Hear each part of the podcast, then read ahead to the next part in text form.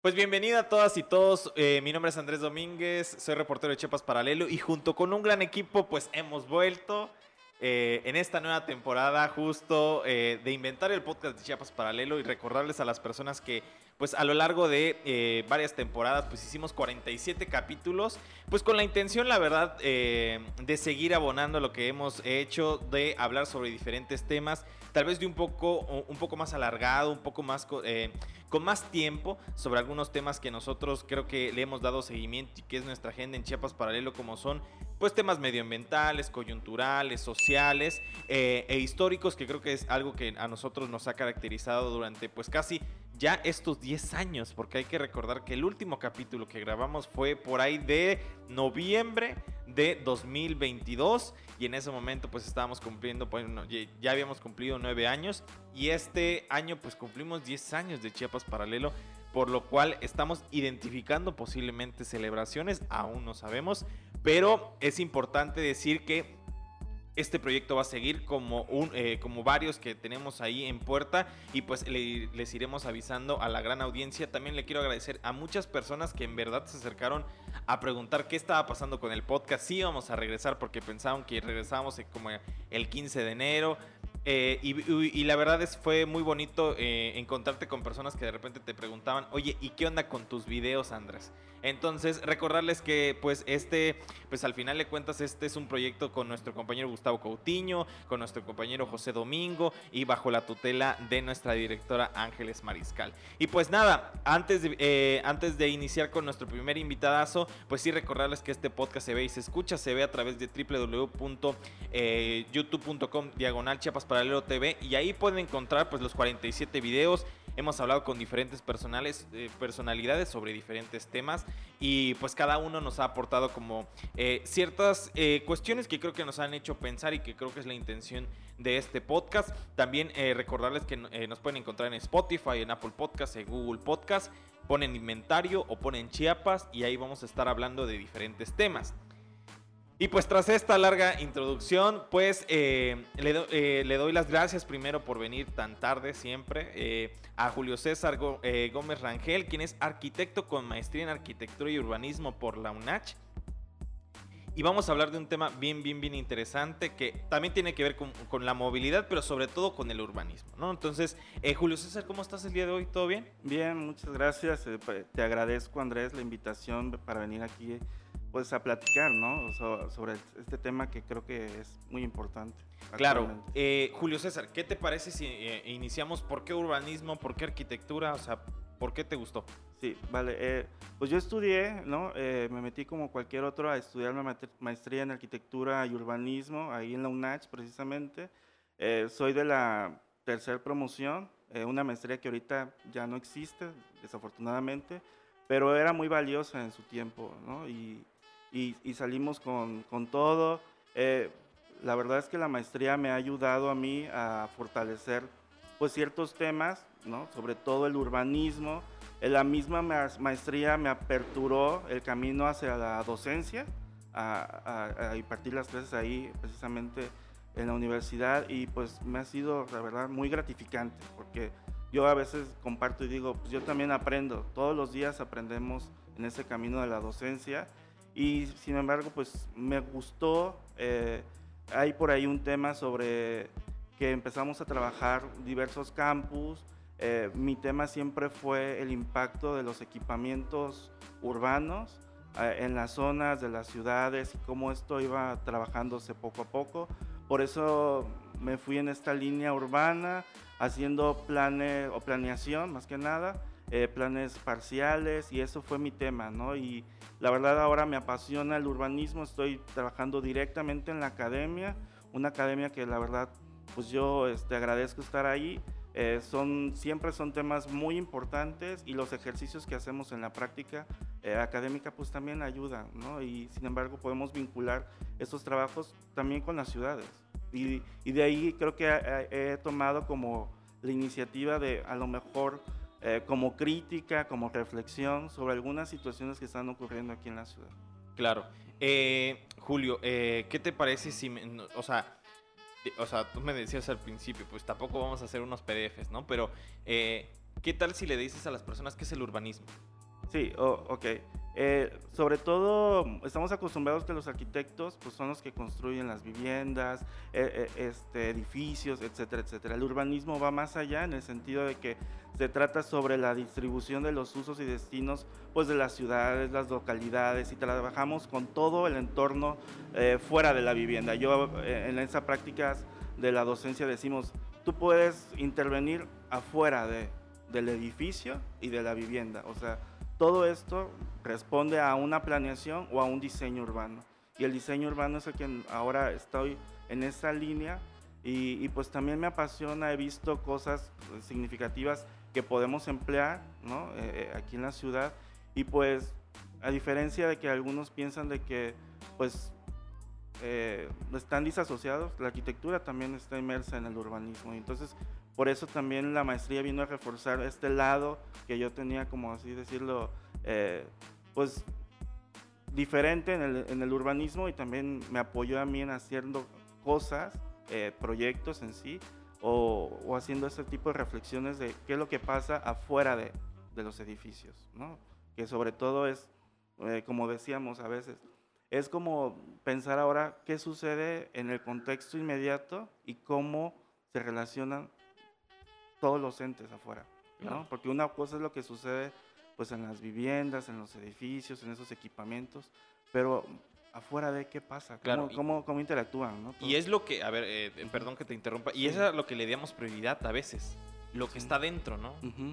No Sí. sé, o sea, no sé si tú... Sí, eh, a veces nada más nos quedamos con que, bueno, pues me diseñaron mi casa o el edificio donde trabajo o, o- o ciertas consideraciones, pero afuera, o sea, en los parques, en esos espacios públicos, suceden muchas cosas, ¿no? Y sobre todo, pues en las vialidades también podemos ver que siempre estamos interactuando, aunque no, no como tal, ¿no? A veces no pasamos uno al lado de otro y no nos saludamos, pero interactuamos en el espacio y Ujú. también configuramos el espacio y entonces podemos ver que todas las decisiones que tomemos pues influyen de cierta manera en el actuar de esos espacios públicos y pues más que nada podemos diseñar ¿no? para, para las nuevas para las nuevas este, actividades que se han que se han suscitado Claro, oye, yo sé que no te voy a, te voy a meter en un problema, pero, o sea, ¿desde cuándo se habla de urbanismo, o sea, específicamente en Tuxtla Gutiérrez? O sea, ¿desde cuándo comenzaste a escuchar, bueno, hablemos de urbanismo, ¿no? Porque, sí, o sea, como tú bien dices, se habla mucho de arquitectura, de todo este eh, conglomerado que significa arquitectura, pero urbanismo, al menos yo, como te digo, por algunas amistades a quienes eh, estimo mucho, sí me, me- me- me- han dicho, no es arquitectura, es urbanismo. Entonces, no sé tú desde cuándo comenzaste a escuchar y si hay un boom ahora o siempre lo ha existido, cuéntanos. No, mira, lo que pasa es que eh, sucede esto, que la Secretaría, bueno, ahora que es SEDATU, ¿no? las secretarías anteriores, pues han tenido esta preocupación por ordenar el territorio. Desde ahí comienza este, este lado en el sentido de que hablamos de las cartas urbanas, o sea, si nos vamos a la normatividad, son ellas quienes nos rigen, no hay, no hay más. Entonces, también podemos meternos en, en ese asunto de las cartas urbanas, eh, en los municipios son pocos, o son muy obsoletas ya. Eh, en Tuxtla podemos ver que, pues, realmente desde hace mucho tiempo la primera carta urbana, eh, si no me equivoco, este, apareció con, pues, con Paco Rojas, Ujú. vino Vicky y, y- y se ha ido trabajando este, este asunto, ¿no? Sin O sea, embargo, estamos hablando finales de los noventas. los noventas, sí. Y, y, he- y ha sido como un trabajo de todos, ¿sabes? O sea, no solo los urbanistas. Podemos también decir, eh, como te platicaba, eh, el urbanismo no solo es de arquitectos. Podemos englobar muchas de las profesiones en las cuales podemos este, apoyarnos, hacer esta sinergia con otros, con otros profesionistas, eh, geógrafos, ingenieros civiles, abogados, economistas. Bueno, es un conjunto eh, previo que este, pues, se trabaja en talleres y toma la decisión de cómo organizar esto. Sin embargo, eh, pues también a la par nunca ha habido como esta preocupación sobre el diseño urbano. O sea, es como una línea eh, pues que está inmersa en el urbanismo, pero yo he, visto poco en el sentido de, intervenciones.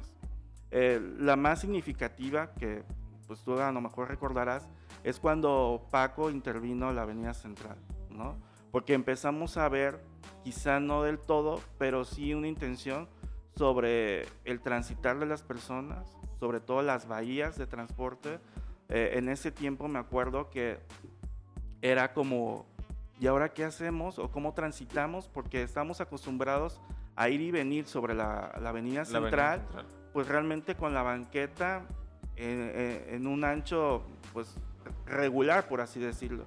Y en esa apertura que hubo de este diseño de las paradas que normalmente, que ahorita vemos actualmente en la avenida central, pues ya fue como ¿no? este, un, un hecho significativo de decir, bueno, ¿qué hacemos ahora? Porque nos quedaba como, ok, el colectivo se orilla, o se orillaba a, subir el pasaje y realmente el espacio que teníamos para transitar atrás de estas bahías, como normalmente lo vemos, eh, pues sí era un poco incómodo, hasta, híjole, me acuerdo que también algunas veces, pues igual estos, este, esas nuevas formas de adaptarse a, un diseño, a una intervención, era como me bajo este, corto camino y me vuelvo a subir, que no era lo correcto, ¿sabes? Porque no sabías si atrás veía, venía un colectivo y se orillaba, ¿no? O sea, creo que todos fuimos aprendiendo en esa parte. Creo que eh, fue de las primeras intenciones, o, sea, o, más bien intervenciones, que lograron impactar,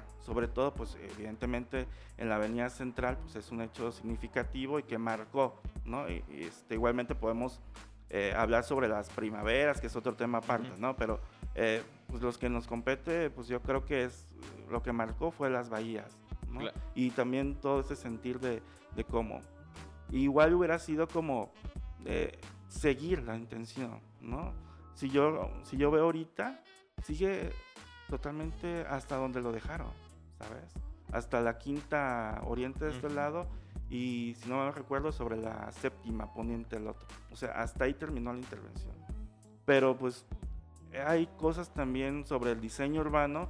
Por ejemplo, el Parque de la Marimba es un buen ejemplo sobre cómo intervenir en espacios públicos.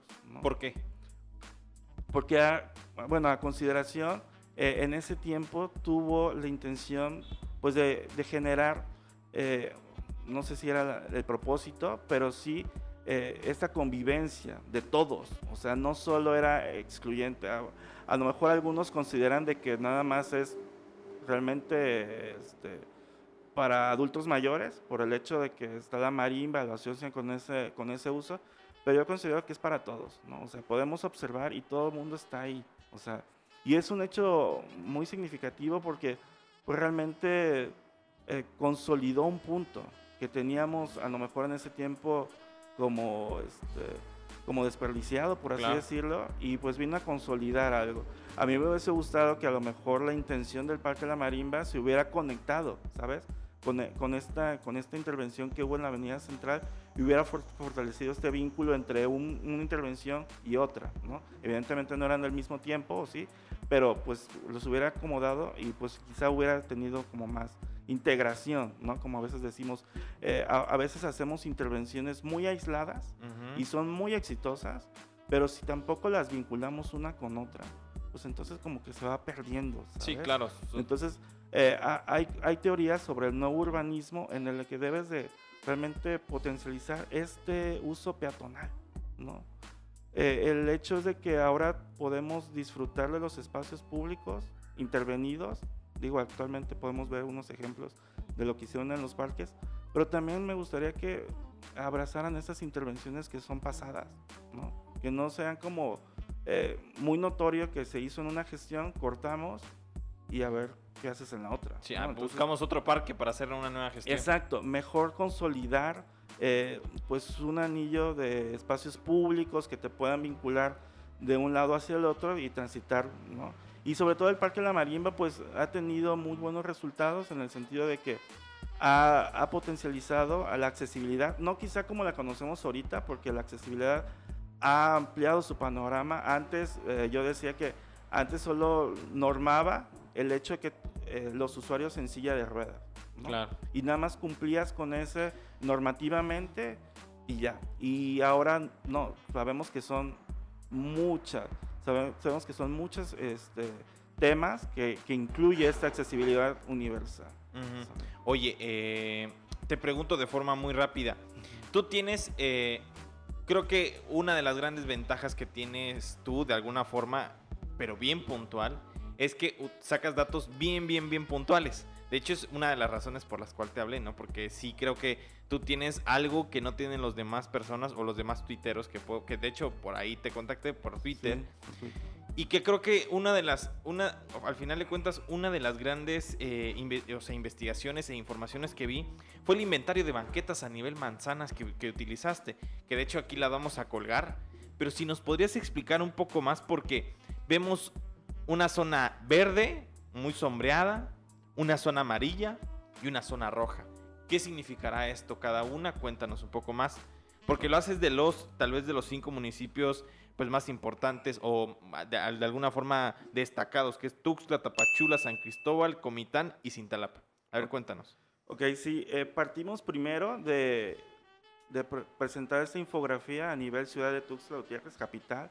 Eh, por eso fue la importancia. Nos basamos en un censo eh, de INEGI ¿no? del, del 2020. Son datos obtenidos y también son datos que se pueden trabajar en su página este, de datos, que es libre. Yo decía en otra entrevista que también todo mundo puede tener acceso, o sea, no es, no, no es oculto, o sea, igual que los censos son públicos y tú puedes acceder a ellos. Digo, la manipulación de, de la información pues sí varía, ¿no? Eh, lo que podemos observar, luego se hizo este trabajo de infografía sobre los cinco municipios, unos pensarán que los escogimos al azar, no, eh, también nos basamos porque son los, este, los municipios pues, más poblados, ¿no? también por el mismo censo de INEGI, y pues empezamos a trabajar ello. Lo que vemos aquí es una radiografía de banquetas. Yo lo he dicho, eh, son, nos da este semáforo, por eso los colores, el verde, amarillo y rojo, lo podemos trabajar así. ¿Qué quiere decir? Si podemos apreciar es que la manzana que tiene el color verde es porque cuenta con banquetas o aceras, ¿no? En, su totalidad de la manzana, viendo la, o sea, los cuatro lados. Los cuatro lados, o irregulares, ¿no? Pero, este, y de ahí viene la verde que tiene algunas, o sea, hace consideración de que, pues a lo mejor eh, le falta una o más, ¿no? Y entonces por eso los, los sombrea como en este eh, color amarillo. Y de ahí el último es porque hace falta toda la banqueta. ¿Qué es lo que quiero remarcar en esto? O sea, no es, no, no vemos ahorita la calidad de las banquetas. Ese es otro tema aparte.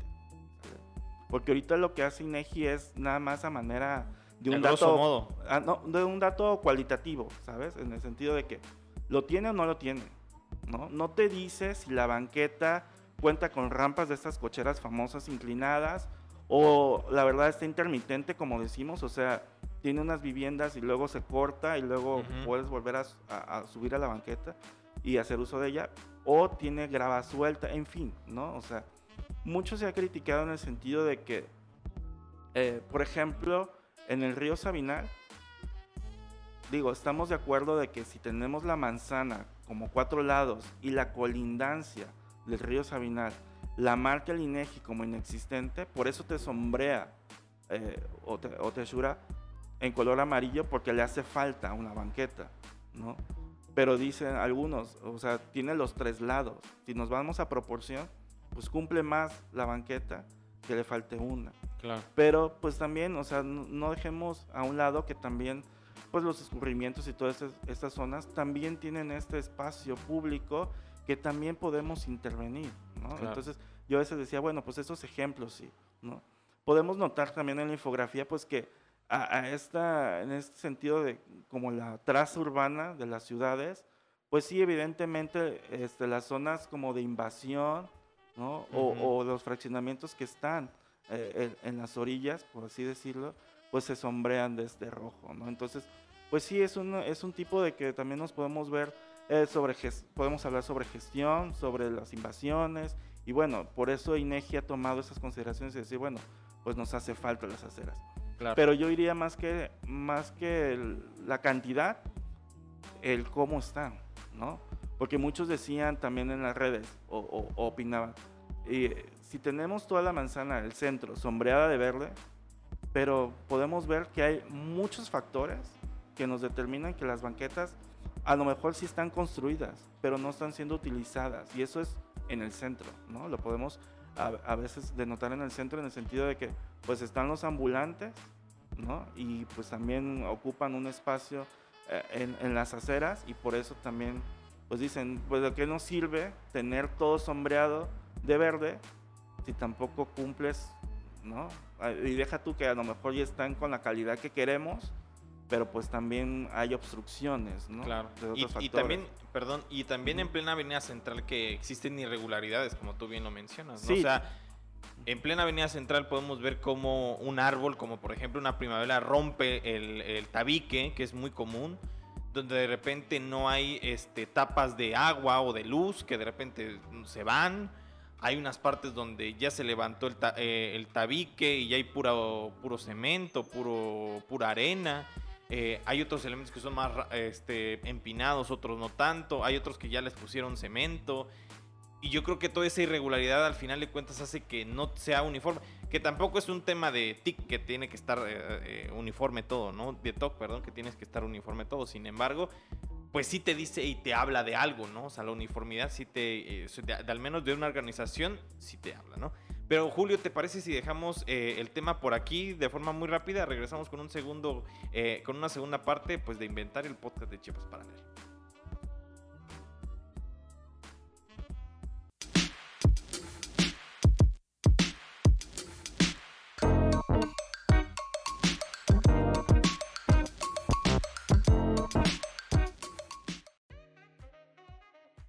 Y regresamos en esta segunda parte hablando con Julio César Gómez Rangel, quien es eh, arquitecto con maestría en arquitectura y urbanismo. Y a lo, que trajimos, a lo que te trajimos el día de hoy.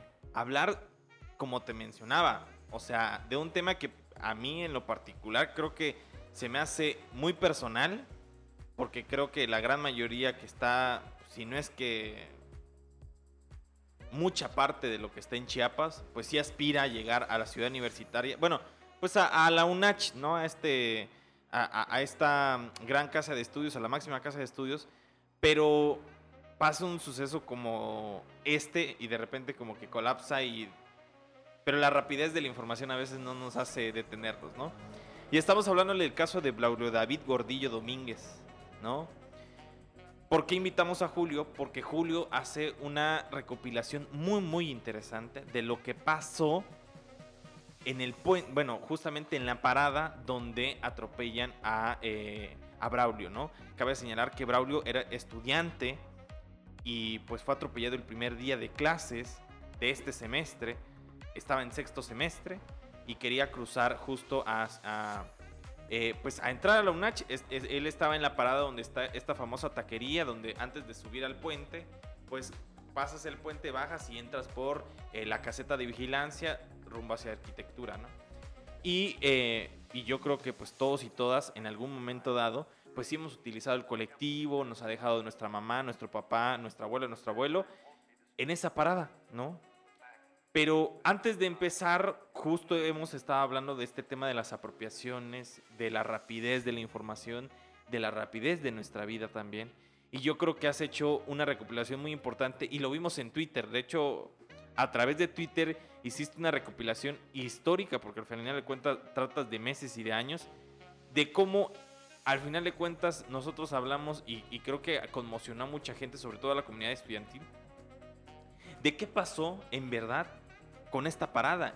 Y lo que pasa devela mucho de lo que pasa en general en Tuxtla Gutiérrez y lo que y en lo que tú hablabas, ¿no? De ordenamiento territorial, de eh, urbanismo, porque han pasado una serie de cosas que tú lo has puntualizado y quisiéramos que, pues que tú nos que tú nos mencionaras de lo que pasó con este con esta parada. A ver, adelante, querido.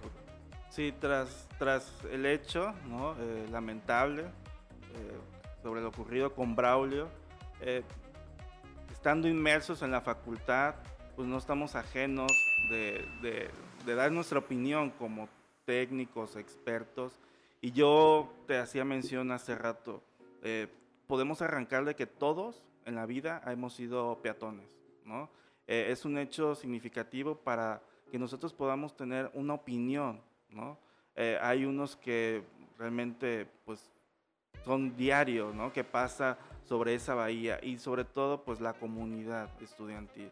Eh, es un hecho que marcó, yo lo dije, no en la cronología, pero previo a un análisis que se tenía sobre el cómo estaba funcionando los elementos, ¿no? Yo te digo, es multifactorial porque hay muchos factores. Ya cuando vimos, ya cuando trabajé la cronología, eh, porque a lo mejor como, como mencionábamos, eh, damos por hecho de que la parada, o sea, constituida como la, como la caseta y como la banca y como los elementos, estaba ahí, ¿no?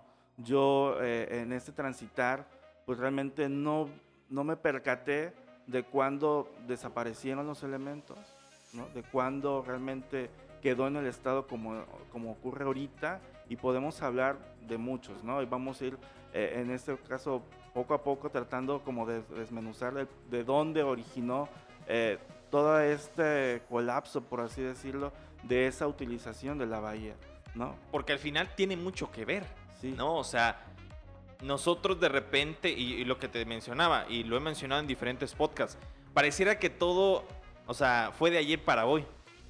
¿no? Y nos olvidamos que todo en la vida tiene ciertos procesos, ¿no? Y que la desaparición, porque el día de hoy nada más hay grava. De hecho, lamentable que sea grava, inclusive, ¿no? Y si quieres, yo te voy ayudando y tú vas como reorientando lo que, lo que pasó. Inicias tu cronología de lo que pasó con esta bahía. Cabe señalar que Braulio lamentablemente falleció, ¿no? Fallece eh, derivado de este eh, atropellamiento. Y justo esta bahía representaría, o el análisis de esta bahía representaría mucho de lo multifactorial que podría decirse que pasó con la vida de Braulio, ¿no? Iniciamos el marzo de 2009, es decir, hace 12 años, casi 12 años, y mencionas, existe bahía enfrente del predio 1950, se encuentra la banca con techo, curva, con contenedor de basura azul y en el otro extremo la caseta telefónica junto a dos árboles, arbusto y jardín, guarnición de bahía en color amarillo. ¿Algo más que agregar por ahí? Sí, eh, porque es significativo marcar lo último, la guarnición. Porque fue el último año en que la vimos en este color amarillo, que marca pues que solo puedes estar unos minutos ahí.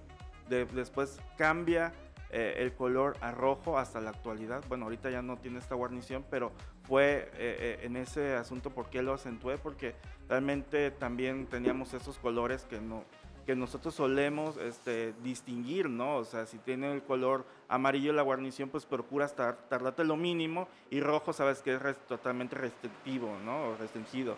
Y entonces, pues, hace, pues, en, Primero arranco sobre todo porque había una vivienda como tal, por eso colocarle el número, por eso tener estos referentes de cómo empezó, ¿no?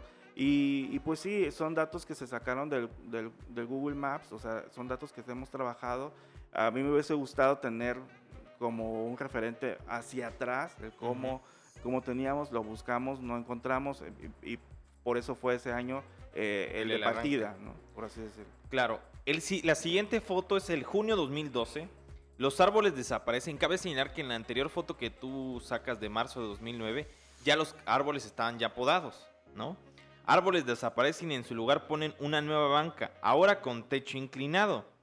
Sigue la referencia de la caseta telefónica, un bote de basura en el suelo, ya menos arbustos y más jardín. La guarnición de la bahía ahora es pintada en color rojo. o sea, es totalmente restrictiva. Eh, también me gustaría decir que, que, el, mobiliario, ¿no? El mobiliario urbano se constituye pues precisamente de esta caseta como tal, donde tienes este confort o esta este, eh, protección, ¿no? En donde tienen las bancas. Y se ha ido también, puede, puede, ser un tema muy discutido, en que tenemos, yo lo decía en, otro, en otra publicación, tenemos un catálogo de bancas. O sea, nadie nos ha normado o nadie ha tenido el, eh, la idea de seguir esta eh, como línea de imagen, sobre todo Ciudad Capital, el cómo podemos ir y decir, bueno, tenemos esta línea o podemos utilizar dos o tres variables de, de esas bancas, porque por eso vemos que cada gestión de gobierno o cada gobierno, cada lapso, eh, hacen nuevas, o sea, construye, quitan, eh, ponen otras y realmente, eh, pues son, a veces yo he, discutido sobre esto porque son bancas que están hechas de catálogo, ¿sabes? El, hecho de que algunas condicionantes climáticas, pues hacen realmente poco funcionales, ¿no? En, eso, en el hecho de que sean de metal, de metal o metálicas o acabado metálico, cuando tenemos climas, no, temperaturas, perdón. Cerca de los 40 grados. Digo, y entonces por eso hacemos referencia o, o, de por qué ese tipo de bancas, ¿no? Seguramente constituyen también una línea de adquisición de, de este, del gobierno en turno y por eso ha ido como cambiando, ¿no? Porque también podemos ver en todas las paradas ha habido esta transformación de equipamiento, de, mobiliario. Claro. Y de ahí, en tu segunda foto, nos brincamos a dos años más, en febrero de 2014, tu tercera foto. Y te la, te la, digo, ¿no? Continúa la misma banca y techumbre. Mueven la caseta cerca eh, al poste para ubicar en su lugar un espectacular de anuncio del gobierno del estado en turno. Desaparece el bote de basura al igual que el jardín y continúan los arbustos. De hecho, en la foto que tú mencionas, ya, o sea, inclusive el espectacular es mucho más grande que la banca, ¿no? Sí, e, ese, por eso eh, marcar este, este elemento, porque realmente volvemos otra vez a lo mismo, o sea, en el hecho de que los peatones, pues el valor se va degradando, ¿no? O sea, los usuarios de esa bahía, es como decir, miren, lo que importa es anunciar logros de mi gestión, porque eh, cabe recalcar que el, el, anuncio también es de, del gobierno en turno en ese año, y entonces el por qué pone este tipo de elemento haciendo a un lado, por eso yo decía, eh, movió la banca, o sea, desplazó de su lugar original, por así decirlo, lo desplazó y lo, lo movió a otro lugar que no sabemos si cumplía o no eh, este, el estar ahí, y por eso remarca el hecho de que el elemento de anuncio es como prioritario, ¿no? Por así decirlo. O sea, quiero que se vea y poco eh, visible lo, que pasa con la banca. Claro. Seguimos con la siguiente. Noviembre de 2015, es decir, hablamos de casi un año y seis o siete meses. Tú mueves. Tú dices, retiran la banca. Es decir, pasamos seis años desde que inició marzo de 2019. Sí. Marzo 2009, perdón retiran la banca y el espectacular. En su lugar colocan otra banca con separaciones y con techo curvo nuevamente. Mueven la caseta telefónica junto a la banca, se instala un local de venta de comida, demolieron las jardineras existentes para ubicar en la banqueta mesas y sillas para los comensales. Y si hacemos este recuento, ahí ya llevamos tres casetas de tres estilos totalmente diferentes. O sea, como yo te decía, suele ser muchos mucho eh, banqueta, este, más bien casetas de catálogo, ¿no? Y son las que adquiere el, gobierno y las implanta. Lo que vemos ahí en esta, en, este, en esta fecha es que llega otro factor, ¿no? Que es el comercio. Independientemente de lo que sucede con la taquería, con el restaurante, con el acceso al restaurante y el hotel, ¿no? Eh, sigue teniendo la vivienda y sigue eh, ahora se presenta este local comercial que lejos de ayudar, o sea, se apropia de un espacio que puede servir como para que los usuarios se resguarden, ¿no? O esperen o multiplicar las casetas, o sea, el, elemento de la caseta, eh, multiplicarlo o hacerlo más grande, ¿sabes? Ya esas consideraciones de a lo mejor de adquirir una caseta en un catálogo, mejor se hubiera construido uno, ¿no? O, una, este, una propuesta se hubiera, se hubiera realizado y de ahí tener una, una, caseta pues, muchísimo más amplio y que impidiera que el comercio se apropiara de la acera, porque podemos ver que ahí eh, las mesas están afuera, entonces se posicionan del espacio público que viene siendo la acera y pues también impide o nos recorta el espacio para la movilidad. Claro, y hay algo bien interesante que es lo que digo, se puede ver en también eh, pues en los demás lugares que están cercanos, el interés privado sobre el interés público. Sí, así es. Por eso te decía que vuelve otra vez estos factores. Eh, no estamos ahorita atacando, o sea, diciendo sobre la taquería, ¿no? Pero sí vemos que también están, y lo vamos a ver en las últimas fotos, ¿no? En donde también, eh, como tú mencionas, o sea, priorizan más el aspecto privado que satisfacer las necesidades pues de una comunidad, que es la comunidad universitaria. Claro, y yo te agregaría algo, o sea, ¿cuánto dinero gastado ya llevan en tres casetas? Y en ese espectacular, porque hay que, cabe señalar, creo que en esa fecha, no sé si mal recuerdo, pero sí creo que sí fue en 2015, cuando anunciaron que iba a ser la renovación total de ese bulevar.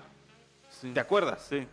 Que pusieron inclusive semáforos en la, eh, eh, en la mitad de ese bulevar, ¿no? De que mencionaban de inclusive pusieron botes de basura ahí por la prepa 7, ¿no? O sea, en, este lugar, que al final de cuentas no solucionaron nada y siguen ahorita y siguen sin, sin utilizarse porque supuestamente iban a servir como pasos peatonales. Tal vez sirvió un mes a lo mucho y no le dieron continuidad como tú lo mencionas, ¿no? Pero a ver, siéndonos muy francos, ¿cuánto costaría una banca? Digo, ¿cuánto le cuesta al Estado una banca? Que seguramente no son 40 mil pesos, seguramente son muchísimo más. Ahora, tres bancas, el espectacular. Ahora, toda la mano de obra, pues sí estamos hablando, no sé, yo, yo, yo no, no, no, no tengo e, ese dato, pero sí estamos hablando de una consideración importante de dinero desprendida de los contribuyentes, ¿no? ¿Estás de acuerdo, no? Sí. Yo desde ahí lo analizo, ¿no? O sea, y es algo que tú mencionabas justo al primer, en, la primera parte. Cada gobierno viene, entra y hace y deshace. En vez de priorizar cierto tipo de cosas. Sí, son parte de las críticas que se hacen, este, buscar la integralidad. O sea, eh, bien lo señalas, o sea, esta parte de la bahía está inmerso en un proyecto que fue la regeneración de ese bulevar, ¿no? Lo conocemos actualmente, eh, si no me recuerdo, creo que desde Bonampak, desde el hotel Bonampak, hasta precisamente hasta la UNACH, ¿no? Hasta la librería.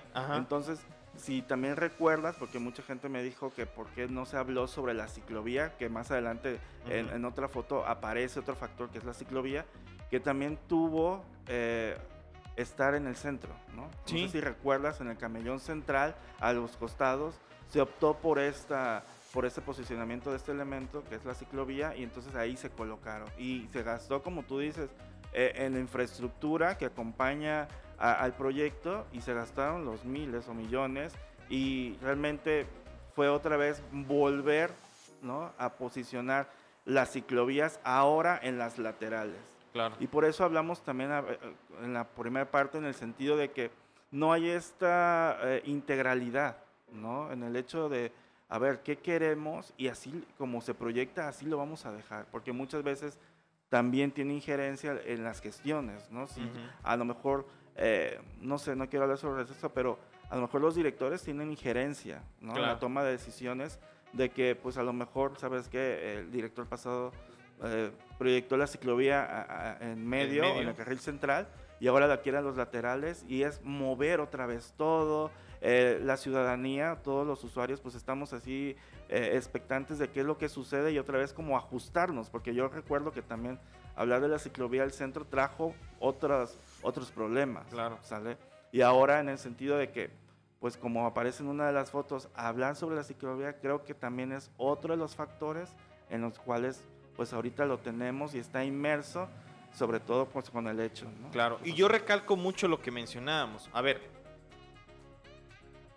yo creo, yo sí creo, digo, no soy experto, pero sí me parece importante hacer este análisis y este es el porqué del que estás aquí y del por qué iniciamos y por qué traemos a colación un tema tan pues tan preocupante en lo personal como es la muerte de un estudiante que literalmente iba a estudiar, o sea, iba a aprender, que tenía un futuro, ¿no?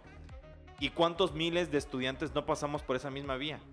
¿Cuántos miles de estudiantes no subimos esa misma eh, puente vehicular, este, este, este puente peatonal, perdón, que también es una crítica que lo escuchamos con Joselini, de que no necesariamente eh, el gobierno se tiene que deslindar por decir, bueno, puse un puente peatonal, ya le solucioné la vida, ¿no? Pero sí vemos esta marcada línea de que cada sexenio, cada trienio, ya sea eh, municipal y gubernamental, pues hace lo que quiere con lo que tiene, ¿no? Ahora, pasamos con el tema de diciembre de 2018, nos habíamos quedado en noviembre de 2015, diciembre de 2018 pasaron tres años, ¿no? Ya estaba justo el sexenio de eh, Rutilio Escandón Cadenas. La barda del predio 1950 tiene publicidad del hotel. Se infiere que este la adquirió, ¿no? Desaparece por completo la banca, por tercera vez podríamos decir, ¿no? La caseta telefónica y lo que quedaba de los arbustos. Eh, jardín en su lugar colocaban grava suelta para ser usado como se aprecia para estacionamiento, ¿no? La guarnición deja de existir dejando a eh, dejándolos un solo nivel el arroyo y la acera. El local comercial dejó de ocupar la banqueta. Pero ahora lo que quiero que veamos, de hecho, justo, es la nada. O sea, la imagen es escabrosísima. O sea, vemos nada. Ahí perdió la ciudadanía. ¿Tú qué piensas? Sí, definitivamente perdió. eh, en esta cronología que, que hago, eh, se dio por sentado de que ahí estaba. O sea, eh, la bahía estaba constituida, tenía, como tú bien dices, tres estilos diferentes de caseta, ¿no? Y en un momento de la nada, pues desapareció y nada ocurrió, ¿sabes? O sea, yo también hago esa, a veces esta crítica en el sentido de que desapareció y todos se quedaron conformes con lo que tenía, ¿no? Eh, pues todos vimos que ahora, pues de- realmente desapareció esa guarnición, que es como un elemento de protección, ¿no? Independientemente de los que se puedan proponer, pero es un elemento de protección de, de entre, el, entre el vehículo y el peatón. Y ahora vemos que está a un mismo nivel, yo por eso lo ponía. O sea, está a un mismo nivel, eso quiere decir que cualquiera puede acceder. Por eso también es parte de, de la observación de que es utilizado como estacionamiento, ¿no? Por eso lo dejaron a un mismo nivel. Y, y claro, y, y nuevamente regresamos al mismo tema. ¿Quién modifica la banqueta? Un privado.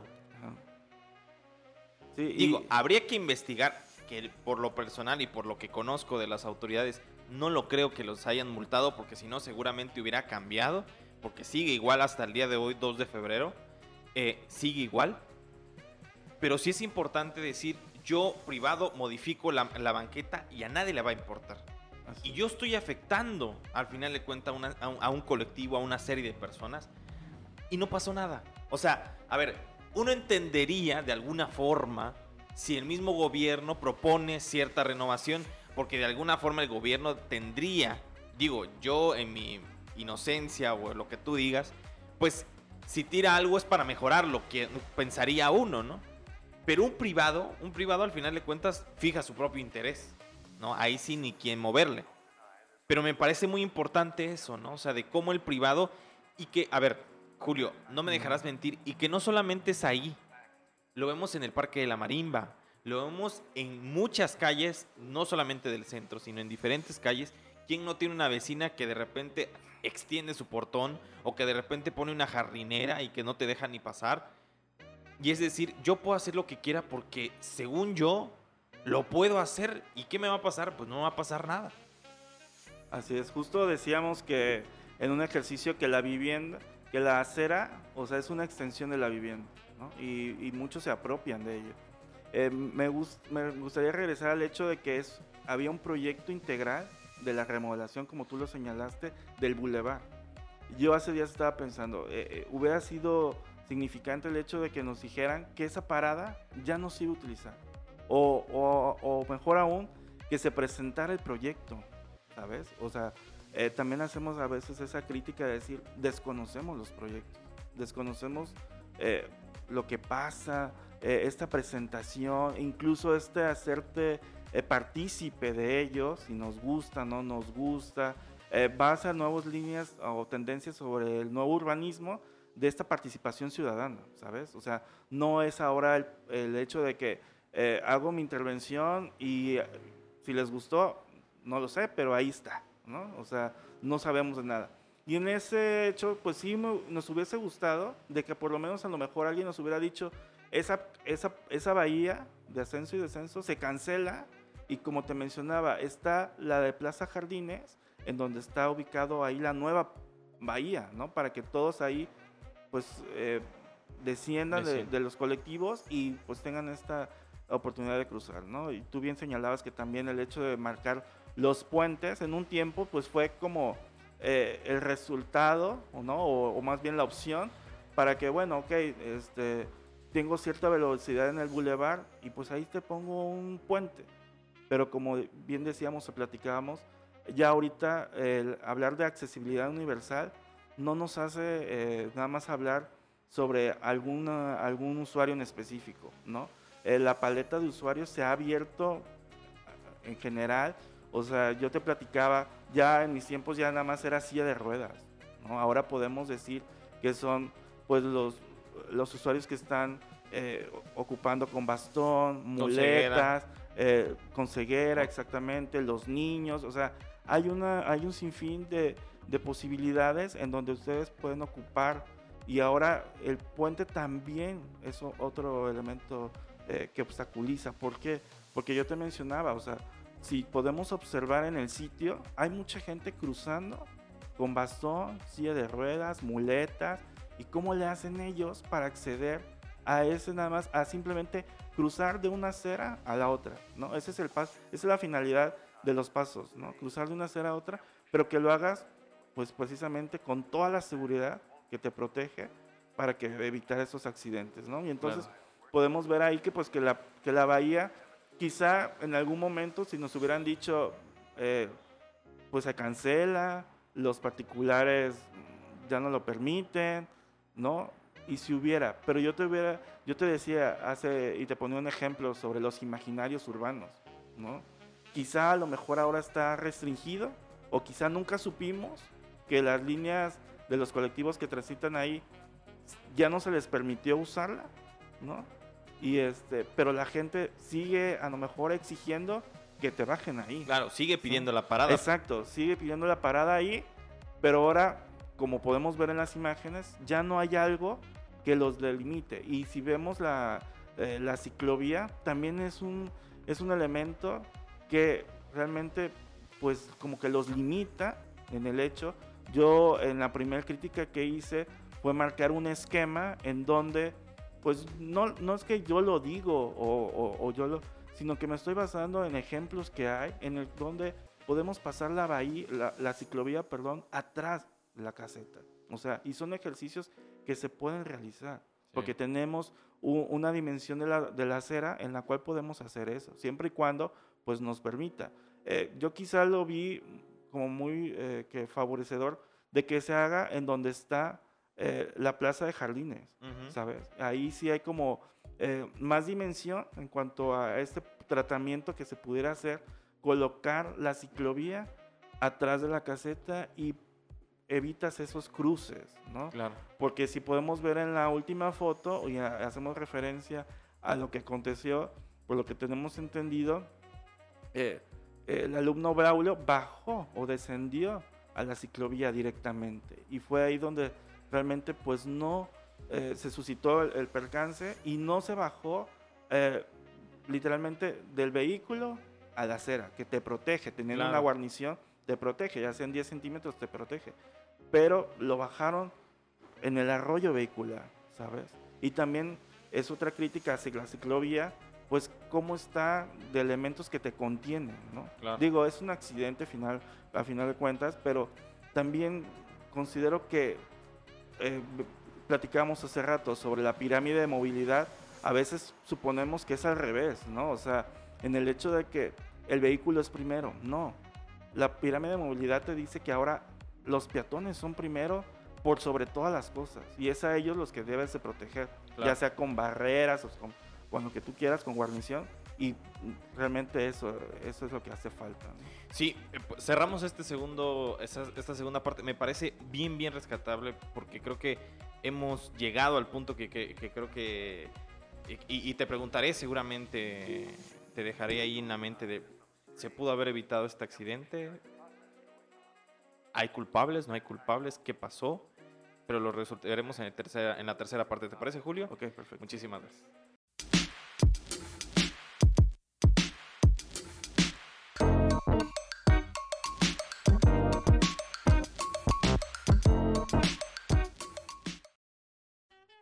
Y regresamos en este tercer y último y última parte, hablando con Julio César Gómez Rangel eh, sobre el caso de Braulio. ¿no? Desde, desde la parte urbanística, ¿no? O sea, no estamos hablando de la parte forense, ni, ni, estamos hablando de un factor que creo que nadie ha tomado en cuenta, que es el tema urbanístico y sobre todo del lugar donde ocurrieron los hechos, ¿no? Al final de cuentas. Nos quedamos en un punto bien importante. Yo creo que agregaría lo que tú bien mencionas correctamente, Julio, al tema de que, pues, o sea, nos quedamos en la idea de que, pues, al final de cuentas, si el gobierno o nos hubiera dicho, oye, ya no va a existir esta parada, para mí, en lo personal, como lo, como lo mencionábamos en el corte, era obligación del Estado, de alguna manera, sí difundir que esa parada no iba a existir. O que ya no estaba dentro de los planes de la, de la, no sé, reestructuración, lo que tú me digas. Yo también me pongo a pensar los intereses privados que ha de ver en la zona, porque es una zona muy solicitada, teniendo en cuenta la cantidad de estudiantes y es una, o sea, muy cerca de una plaza muy importante, también tiene que ver eso, pero eso lo dejamos por otra parte. Entonces, yo creo que con la estructura del Estado hubiera valido la pena colocar, no sé, un espectacular justo ahí o tal vez a un lado diciendo, esta parada ya no existe. ¿Cuánto te hubiera costado? ¿No? Y si hubiera deslindado el Estado. Pero bueno, nos quedamos por ahí. Pasamos de diciembre de 2018 a agosto de 2019, es decir, antes de la pandemia, ¿no? mencionamos, eh, aparece en el registro la ciclovía, tú lo mencionabas justo ya al terminar, con color verde y está delimitada por las barras de confinamiento amarillas tanto en el piso como en las verticales a manera de balardos, volardos, perdón, una, una disculpa. Llama la atención que una de las barras de dimensión es más larga, está colocada de manera perpendicular a la ciclovía, denotando la privatización de la bahía para particulares. Importante. Y más aún, extraña la ubicación de los elementos verticales a sabiendas que ahora el nuevo uso es de estacionamiento del hotel, es decir, la banca pública dejó de existir y se volvió un estacionamiento de hotel. Adelante, Julio.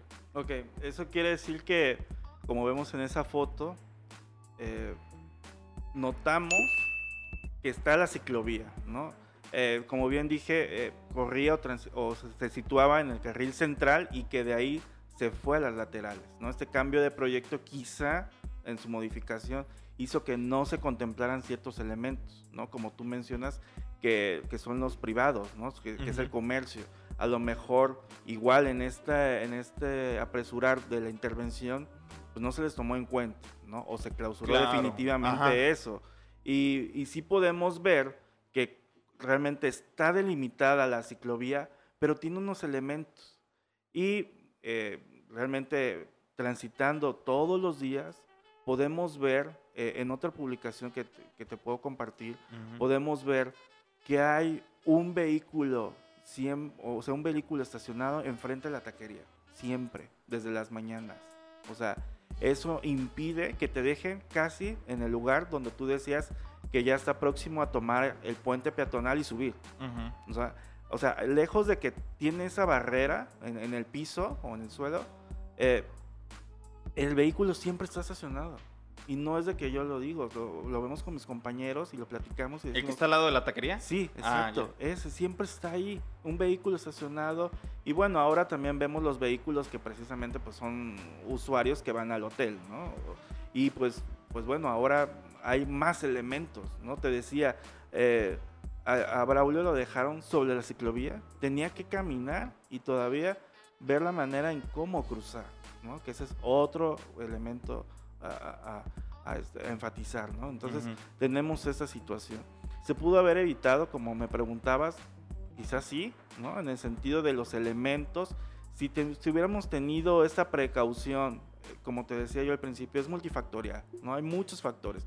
La ciclovía siento que es un proyecto que nació en el centro, o sea, en la carril central, lo movieron a las laterales, quizá en este, como te comentaba otra vez, quizá en esta prematura de, construirlo ya o, implantarla ahí, pues no se tomó en cuenta todos los elementos, ¿no? Y lo que más me hace ruido es como tú decías, eh, es una bahía muy importante, ¿no? El, el, hecho de que no solo es los estudiantes, es toda una comunidad de docentes, administrativos, eh, en general que cruza eh, eh, ahí y, realmente si nos hubieran dicho la nueva ubicación de la bahía como se lo platicamos se, ha venido moviendo y si nos hubieran dicho esto quedó clausurado quizás te hubieran puesto algún otro elemento donde ya los colectivos no se estacionaran, también hubiera seguido, ¿no? O sea, también hubiera servido en el sentido de que, pues bueno, ya ahora, ahora no la podemos utilizar, ahora lo dejo o los dejo en la siguiente, ¿no? Y, Pero, y, tal vez el formato más simple. Pones un simple, este, no sé, un cartel no estacionar y el otro nueva parada. O sea, literalmente yo sí considero que esos impactos sí solucionan ciertas, ciertas cuestiones. Te lo mencionaba al principio. Irrumpes la dinámica de mucha, de muchísima población. O sea, no es un tema de, ah, es un mejoramiento, ah, es esto, sino de hecho, yo lo que te quería rescatar y ahí, antes de que se nos fuera la idea, en esa foto de agosto de 2019 hay una chica esperando ahí. Así es. O sea, está esperando al lado del poste. O sea, ni siquiera hay sombra, ni siquiera hay banca, está esperando su colectivo al lado del poste. Porque también hay que señalar que la UNACH no es la última parada. Está también Juan Crispín y todo lo demás, las demás personas que también, ojo ahí, ojo al dato, salen ahí para irse a Berriozábal, salen ahí para irse a Coita, salen ahí para irse a municipios cercanos, de los cuales al final de cuentas sí tienen que irse, ¿no? Sí, no son solo colectivos, también los camiones hacen parada ahí. Y como tú dices, también es otro factor, o sea, ya ni siquiera está la banca, ¿no? Donde puedes, ni siquiera tengo un techo en donde este, eh, el confort, ¿no? Lo mínimo, el confort sino que ahí están todos esperando, como tú bien dices, eh, eh, en el sol, bajo la lluvia quizá, eh, no sé, hay situaciones que yo a veces, y qué bueno que lo dices, desde 2019 y hasta ahorita, yo te puedo decir que el día de hoy vi, porque precisamente sabía que iba a venir contigo, y vi que la gente sigue esperando ahí donde está la grava.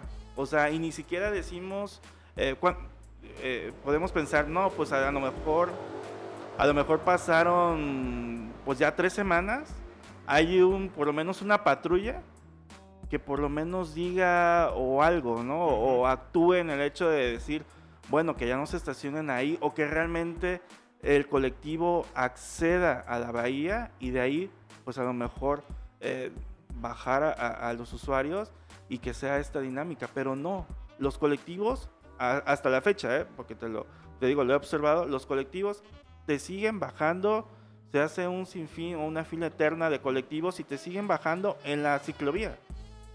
¿no? Independientemente si hubiera, si hubiera, este, si no hubiera ocurrido el accidente con, el vehículo eh, que sabemos que provocó eso, te arrolla una, una, bicicleta, ¿no? O sea, quizá no es en el menor de los casos, pues tan este, aparatoso, pero sí te terminan arrollando. Son cruces de usuarios que tenemos, ¿no?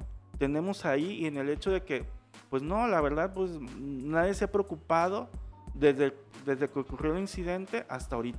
Claro. Por eso yo te decía, em, no hemos visto ni una patrulla ¿no? que regularice por lo menos a los colectivos o que mueva esa camioneta que te menciono que aparece en las fotos o que realmente diga, ¿saben qué? Aquí ya no, ahora en la parada, en la siguiente parada. Claro, y a mí se me hace literalmente lamentable porque desde la comunicación me parece que es un tema básico de información. Para mí. Sí. O sea, que estamos, y para nosotros, ¿no? Porque somos, de alguna forma estamos, eh, o sea, pendientes a estudiar la comunicación y ver todo este fenómeno. Sí se me hace.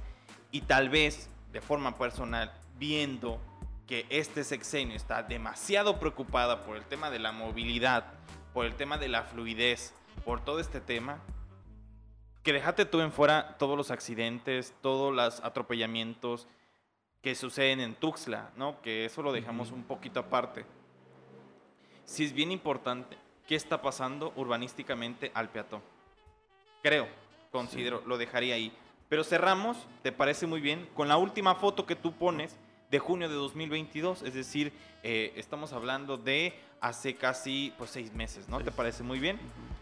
Y lo mencionas, se demuele la barda y parte de la vivienda ubicada en el predio 1950, con adoquines se delimita los cajones de estacionamiento y se coloca más grava suelta en la que ahora ya es formalmente el estacionamiento del hotel.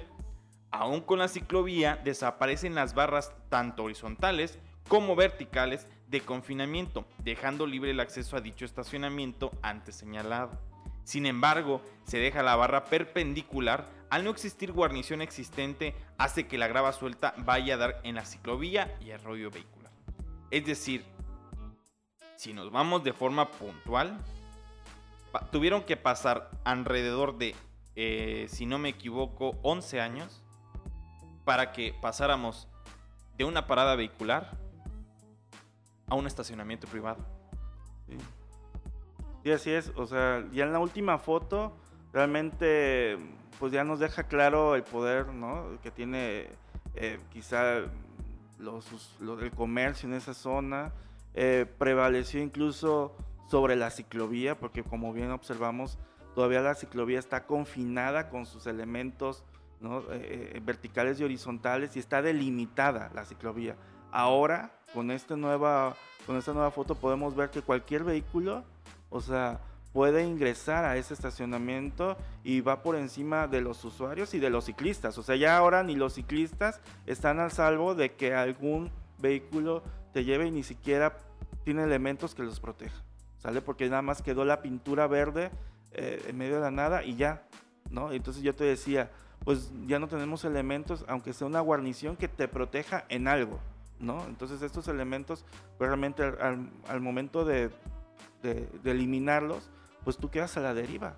¿no? La gente que está ahí esperando eh, realmente está a su suerte, está echada a la suerte en el sentido de que pues puede pasar cualquier cosa y pues realmente no hay un elemento que realmente, como te, te digo, o sea, somos los diseñadores urbanos los que tenemos que proteger al usuario, al peatón. O sea, esta pirámide de movilidad es los peatones por encima de todo. El vehículo es hasta el final.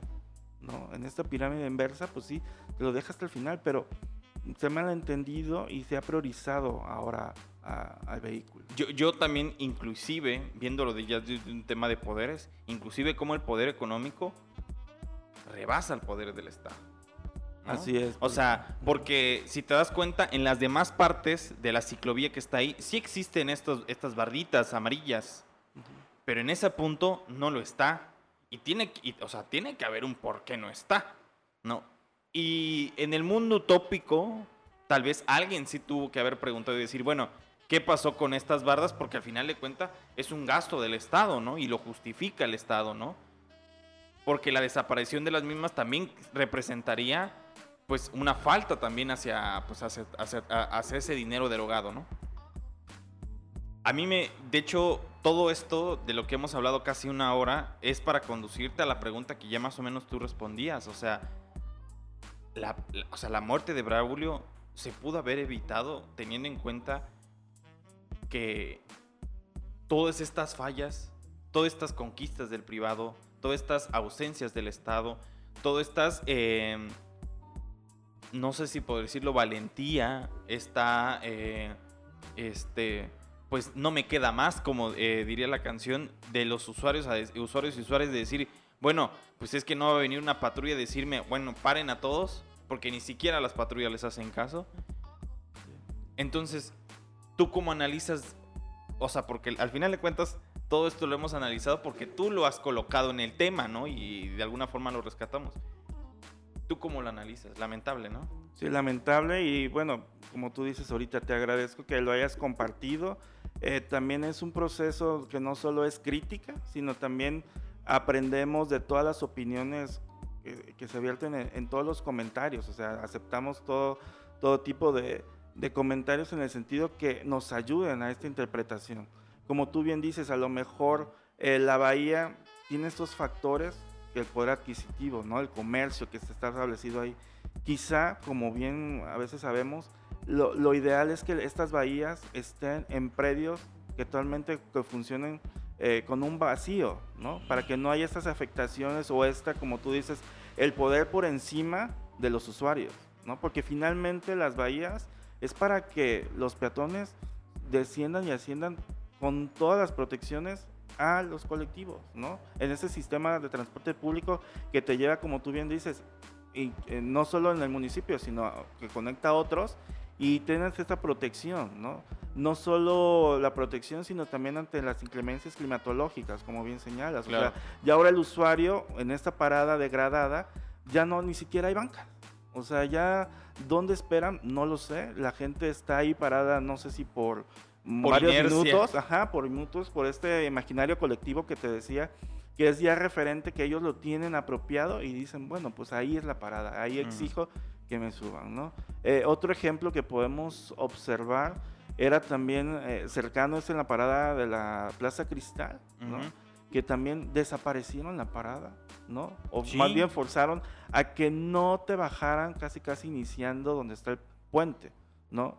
La, la quizá la recorrieron atrás, pero insisto, ubicaron esa parada en un predio que está hasta ahorita vacío, y entonces no tiene esas afectaciones, por decirlo de otra manera, de decir, no, como es mi comercio y quiero poner mi estacionamiento, quítame, ¿no? Quítame esta bahía o los elementos que, la, que la configura y sabes qué, pues mejor, ¿no? O sea, mejor elimínalo porque lo quiero usar como estacionamiento. Porque ahí, como te decía en la última foto, o sea, ya ni siquiera el ciclista está realmente protegido, ¿no? El ciclista es el número dos en esta pirámide que yo te mencionaba. Entonces, podemos decir pues que ahora ya son varios usuarios que están realmente desprotegidos. Y pues yo insisto en este, en este sentido de que quizás si nos hubieran dicho desde un inicio lo del proyecto, quizá si todos hubiéramos emitido nuestra opinión ¿no? en esta participación ciudadana y hubiéramos dicho, bueno, quizá en el entendido de que se hizo un gran estudio y se determinó que ahí ya no, ¿no? O, se, o, se, o no se concilió y sabes que es un tema pues controversial porque hay mucho comercio, mejor lo desplazamos la bahía y si lo hubieran colocado en otro espacio, pues quizás se hubiera tratado de otra forma. Sí, claro. Pero no en el hecho de decir, bueno, que la gente se siga bajando ahí en el arroyo vehicular o donde está la grava y total, no pasa nada. Pero sí pasó. Yo solamente digo, ya para cerrar, y me parece atinadísimo lo que mencionas, es hasta el día de hoy, y como tú bien lo mencionas, porque yo también pasé ahí, esa sigue siendo la parada. ¿No? Así es. Sí, eh, eh, y, ajá, sí, adelante. Sí, eh, este, en el transitar de las semanas, o sea, habíamos visto que realmente no pasaba nada. Y hasta, como tú bien dices, que pasaste por ahí, no pasa absolutamente nada. Yo hubiese esperado a lo mejor que hubieran determinado hacer algo al respecto, ¿no? Emitido una opinión o emitido realmente la cancelación de la bahía y que se pusiera en otra, ¿no? O realmente decir, bueno, si esta va a ser bahía, realmente brindarle. Pero yo lo veo muy difícil, ¿por qué? Porque todo, donde, donde pudo haber estado una banca o algo, pues todo es realmente comercial. Entonces, como tú señalas, pues impera más eso a que los usuarios estén, ¿no? Confortables en el espacio esperando. Claro. Y protegidos. Exacto. Yo menciono eso de que hasta el día de hoy es una parada y una parada es muy importante para todos aquellos que quieren superarse. ¿No? O sea, yo como lo menciono, yo también estudié en la UNACH, estoy súper agradecida con la universidad y no tiene nada que ver con un tema de la universidad, ¿no? Que creo que es, hay que dejarlo claro, ¿no? Sí, claro. O sea, se ve inmersa en esta situación porque creo que es una situación más gubernamental que universitaria, la verdad. Y creo que es muy, muy importante no pasar desapercibida esta muerte, ¿no? De las tantas que ya existen, ¿no? O sea, cuántas notas de la forma personal como reportero de, fallece por autofantasma, ¿no? O sea, no hay un autofantasma, alguien mató a una persona, ¿no? Creo que es, me, parece importante. Ahora, Julio, no, eh, yo creo que no hay mejor forma de terminar el podcast, o sea, justo con este tono muy serio, muy eh, doliente, muy profundo, porque creo que eh, Braulio era un chico como cualquiera, inclusive como yo, creo que llegaba justo a esa universidad, justo en un colectivo, justo tal vez en esa parada o en una próxima, y que también se la tenía que rifar ante todos los colectivos que pasaban ahí, carros, porque pues no había otra forma de cómo pasar, ¿no? Y que creo que es una muerte muy invisibilizada y que creo que me parece muy importante que hayamos iniciado con esto de manera urgente, porque creo que no había y no han, no han existido los espacios como para hablar de la muerte de Braulio como tendría que ser con un espacio así. Digo, nosotros aportamos en esta, y sobre todo con tu sapiencia, ¿no? Que, o sea, gracias a que tú de alguna forma nos ayudas a ahondar en estas ideas y a profundizarlo, pues nos queda un poquito más claro. Julio, eh, te agradezco infinitamente que hayas estado el día de hoy. Eh, también te pregunto, ¿dónde te puede buscar la gente? Digo, yo te busqué en Twitter y, nos hemos hablado un, par de veces en Twitter porque hemos coincidido en algunos temas, pero para la gente, dime dónde te pueden buscar, en qué redes. Sí, eh, como bien señalabas, ahí pues compartimos el material. Está en, Twitter, mi cuenta es arroba architects, con K, todas. Y, este, y ahí estamos. En Facebook estoy como Julio César Arcs, también es fácil. Y también en Instagram estoy como arroba architects, ¿no? Entonces ahí he compartido no solo esto, sino otros también, otro, otro tipo de infografías. Ya bien mencionabas las banquetas, que también sirvió como para otro, otra entrevista. Y pues sí, realmente, eh, como mencionas, esto pudo haber ocurrido en cualquiera de las paradas de transporte público eh, situadas en, la ciudad capital. Y también es un hecho de, de revisarla, ¿sabes? O sea, no es el hecho único aislado de, esta parada o esta bahía, sino hacer este, este análisis o esta crítica, pues desde todos los campos, ¿no? Me, parece súper acertado pues, que me hayas invitado para dar a conocer esta cronología. Eh, sin embargo, se puede hacer con todas, o sea, no estoy, eh, o no estamos solo en, eh, priorizando esta, sino podemos hacer el análisis de las demás. ya bien mencionábamos también otra que puede ser eh, es la parada de 5 de mayo, tan controversial, pero también podemos hacer desde nosotros, o sea, esta crítica de decir, ¿cómo? Yo te, yo te decía, todos en la vida hemos sido peatones. Y entonces tienes por sí o sí este conocimiento de cómo es la dinámica en el sentido de, de esto, ¿no? Sin embargo, ahora pues hay elementos que nos han rebasado y pues por ahí decir, bueno, te agradezco. No, no, para nada, Julio. Te agradezco el tiempo. Sabes que es tarde, ¿no? Es un poco tarde, pero pues te agradecemos el tiempo. Y pues antes de cerrar, pues quisiera agradecerle a todas las personas que nos escuchan, que nos ven, eh, su amable espera, porque creo que sí tardamos un poquito, pero pues es porque estábamos recargando pilas para que regresáramos con todo, siguiendo haciendo estos contenidos que como ven, a nosotros nos sirve mucho, pero esperamos que a las personas que nos escuchan y lo ven, de alguna forma les, les brinque ahí eh, el tema y lo rescaten, ¿no? O sea, y de alguna forma se apropien o, busquen una forma de, seguir eh, ahondando en estos temas y que no se olvide la muerte de Braulio. Creo que es muy importante eh, porque es una serie de cosas, ¿no? Es una serie de cosas. Y antes de terminar, pues agradecer al gran equipo que tenemos, ¿no? A, José Domingo, a Gustavo Coutinho, quien de alguna forma no hemos, eh, ya en este segundo año, porque ya es nuestro segundo año haciendo este podcast, que es muy importante, nos lleva mucho tiempo, tenemos muchas dificultades en nuestro día a día, buscamos cómo sobresalir de alguna forma en nuestro, en nuestro diario vivir y hacemos esto con muchísimo gusto, ¿no? Y decirles a las personas pues que nuevamente nos sigan escuchando y nos sigan viendo a través de www.youtube.com diagonal Chiapas Paralelo TV. Ahí encuentran una lista de reproducción con todos los capítulos que dejamos en la anterior temporada. Y nos pueden encontrar en Spotify, en Apple Podcast, en Google Podcast. Buscan inventario Chiapas, Chiapas Paralelo. Y ahí estamos proponiendo los temas que para nosotros nos hacen importante. Mi nombre es Andrés Domínguez y a nombre de este gran equipo, pues nos vemos en la próxima.